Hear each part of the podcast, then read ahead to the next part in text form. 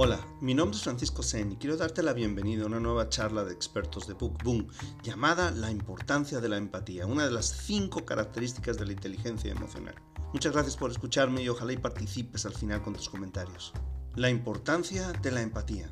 El hombre más feliz del mundo es aquel que sepa reconocer los méritos de los demás y pueda alegrarse del bien ajeno como si fuera propio. Johann Wolfgang von Goethe. ¿Es la empatía una habilidad que da beneficios personales más allá de la simple satisfacción de los demás? ¿Es la empatía un buen medio para conseguir objetivos valiosos? Y finalmente, ¿es la empatía, si es que resultase importante dominarla, una habilidad que se puede desarrollar a voluntad o se nace con ella? La empatía tiene un beneficio personal fundamental que puede cambiar nuestras vidas para siempre y quisiera compartirlo contigo en este instante. Creo firmemente que la empatía es el elemento más importante que desarrollar en el mundo en este momento. Y te lo voy a demostrar. Pero antes, déjame compartirte una serie de consideraciones. Cuando menciono el concepto de la inteligencia emocional en mis conferencias y cursos, hago énfasis, lo reconozco, en todos aquellos beneficios que obtenemos cuando somos empáticos con los demás. Si somos suficientemente empáticos, menciono, seremos más capaces de saber qué desean con más claridad nuestros clientes, haciéndonos a nosotros mismos más capaces de dárselo. Por lógica, haremos más ventas y más dinero, que finalmente de eso se trata. Reconozco también que uso este tipo de argumentos para, manipulando la natural ambición humana de tener cada día más dinero, motivar a las personas a aprender inteligencia emocional. Una vez que la dominen, pienso, se darán cuenta de que incrementar la inteligencia emocional no es solamente bueno para su éxito personal. Ayuda a que la humanidad entera mejore y camine sin desvíos a un futuro más prometedor. De entre todas las características de la inteligencia emocional que más nos pueden ayudar a tener éxito en la vida, destaca la empatía. El único problema es que la empatía real solo funciona cuando no pensamos en nosotros en lo más mínimo. Solo se ejerce empatía cuando colocamos a los demás en el centro del universo. La realidad es que cualquiera se da cuenta cuando alguien está tratando de ser empático con la única intención de manipular a los demás. Si no nos damos cuenta y tenemos muy poco autoconocimiento, que también puede pasar, con seguridad nuestro instinto de supervivencia activará alguna alarma interior y hará que nos alejemos de esa persona. O no, y entonces sufriremos inevitablemente, pero aprenderemos.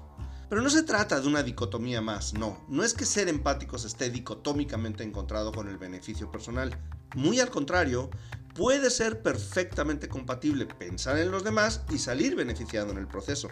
Solo que no son causa-efecto inmediato, sino probablemente a largo plazo. La empatía y el beneficio personal parecen tener una relación de complejidad dinámica, es decir, una en la que la relación causa y efecto no se da ni en el mismo espacio ni en el mismo tiempo, es decir, ni aquí ni ahora. Aunque también puede ser que la empatía y el beneficio personal jamás se encuentren ni en otro lugar ni en otro tiempo. Puede que la empatía como un medio para alcanzar un fin esté equivocado, tanto como el pronóstico del clima con un año de antelación. ¿Por qué no somos más empáticos en nuestras vidas?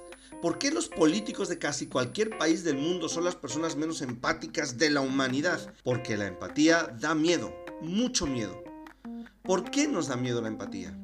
A lo largo de mis 35 años como consultor de empresas me he encontrado con innumerables casos de una mala aplicación de la empatía en la gestión empresarial. Con más frecuencia de la debida, es fácil encontrarse con situaciones del tipo me importa muy poco cómo lo hagas, lo quiero hecho ya, o ese no es mi problema, yo lo que quiero es que el trabajo sea hecho, o me dan igual tus problemas personales, aquí se viene a trabajar. Todas ellas son evidentes demostraciones de ausencia total de empatía.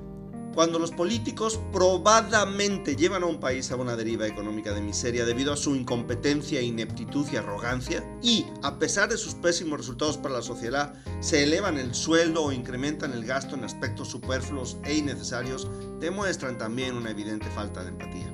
Mientras ellos, los políticos, jamás han dejado de cobrar su digno sueldo, miles de personas sufren calladamente vidas cada vez más llenas de escasez económica. Mientras muchas personas pierden su empleo y su esperanza, los políticos seguirán cobrando sus 14 pagas al año de manera indefectible. Que unos ganen mucho y otros poco o nada es parte del ser humano y de la vida. Así ha sido siempre e imagino seguirá siendo de la misma forma hasta que nos cambiemos de planeta al menos. Lo quieras o no, la libertad produce desigualdad de manera inevitable. Y es que la empatía da miedo, porque no quiero perder lo que yo ya tengo. El mando medio de la empresa es evaluado por los resultados de su equipo y no va a permitir que una persona ineficaz o débil, según su interpretación, se interponga en su camino. Si lo entiende demasiado bien, no va a poder exigirle el cumplimiento necesario. Frases del tipo entiendo cómo te sientes o si yo estuviera en tu lugar haría lo mismo están fuera de lugar en aquellos que desean prosperar a cualquier precio. La empatía da miedo porque nos impide lograr lo que deseamos. Es un hecho demostrable que la mayoría de los líderes mundiales están llenos de miedo a perder el poder y son las personas más inseguras que existen en la faz de la Tierra. No importa qué tan seguros de sí mismos y arrogantes se presenten, por dentro están temblando. Pero, un momento, nadie ha llegado a ser un gran empresario o empresaria sin saber exactamente y con precisión lo que las personas más desean y encontrar una manera de dárselo podrás pensar en este instante. Y para eso hace falta ser muy empático, seguirás diciendo y pensando. En primer lugar, no es lo mismo descubrir necesidades que ser empático. Y en segundo lugar, analiza, muchos éxitos empresariales han consistido más en una creación de algo nuevo seguida de una campaña de propaganda intensa en la cual se te ha convencido de alguna manera que sin esa creación no puedes seguir viviendo. Lo mismo ocurre con los políticos que creen saber lo que tú realmente quieres y luego te lo prometen en sus programas políticos. Prometer lo que no se puede cumplir no es tampoco una muestra de empatía, sino más bien una falta de honorabilidad. Y no importa qué te prometa nadie de este mundo, no lo puede cumplir porque nuestra vida es estrictamente nuestra responsabilidad. ¿Cómo se relacionan la empatía y el ego?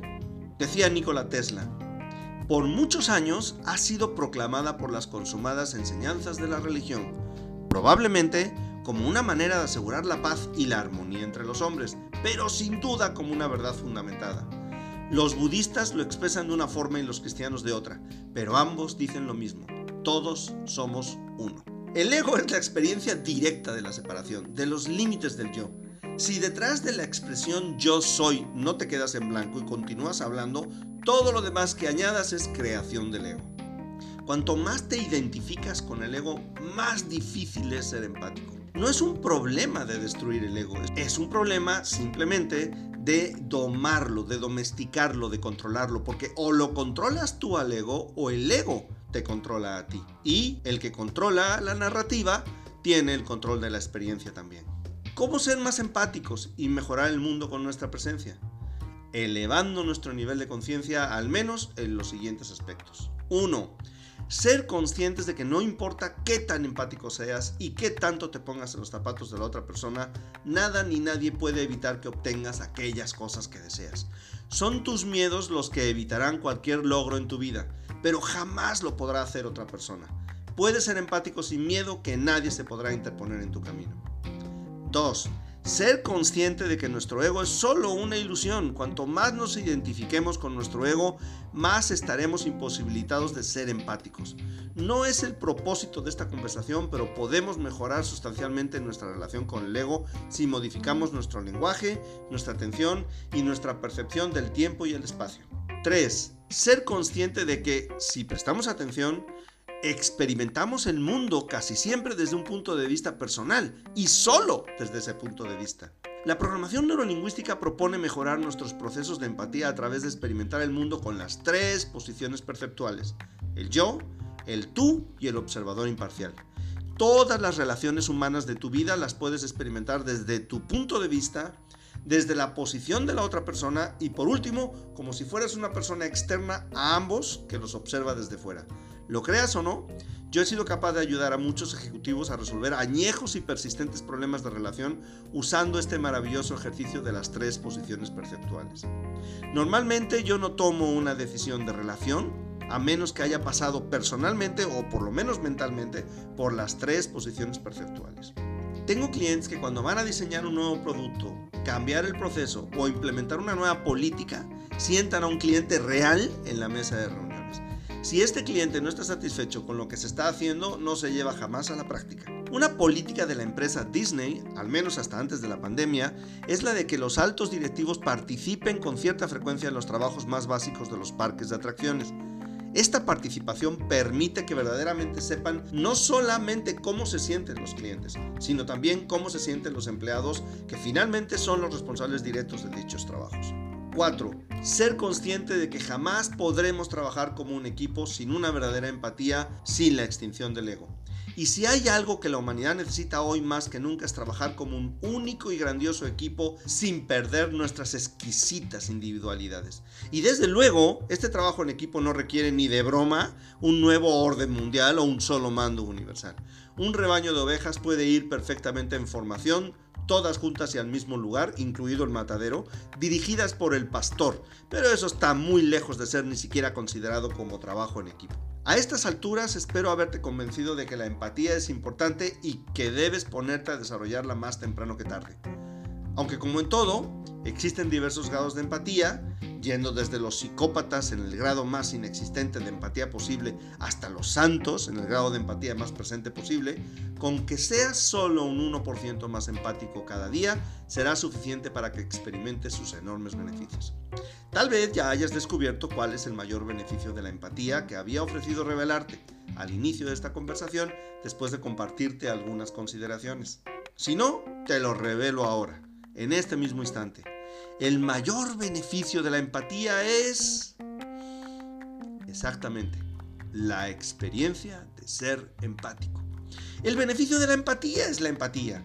Es el ser capaz de experimentar la unión con los demás, con todos los demás, con el mundo, con la naturaleza y con el todo. Y no te mentía cuando te decía que tu vida cambiaría para siempre. Una vez que experimentas la conexión con la totalidad, esa de la que hablaba Tesla, nunca volverás a ser el mismo o la misma.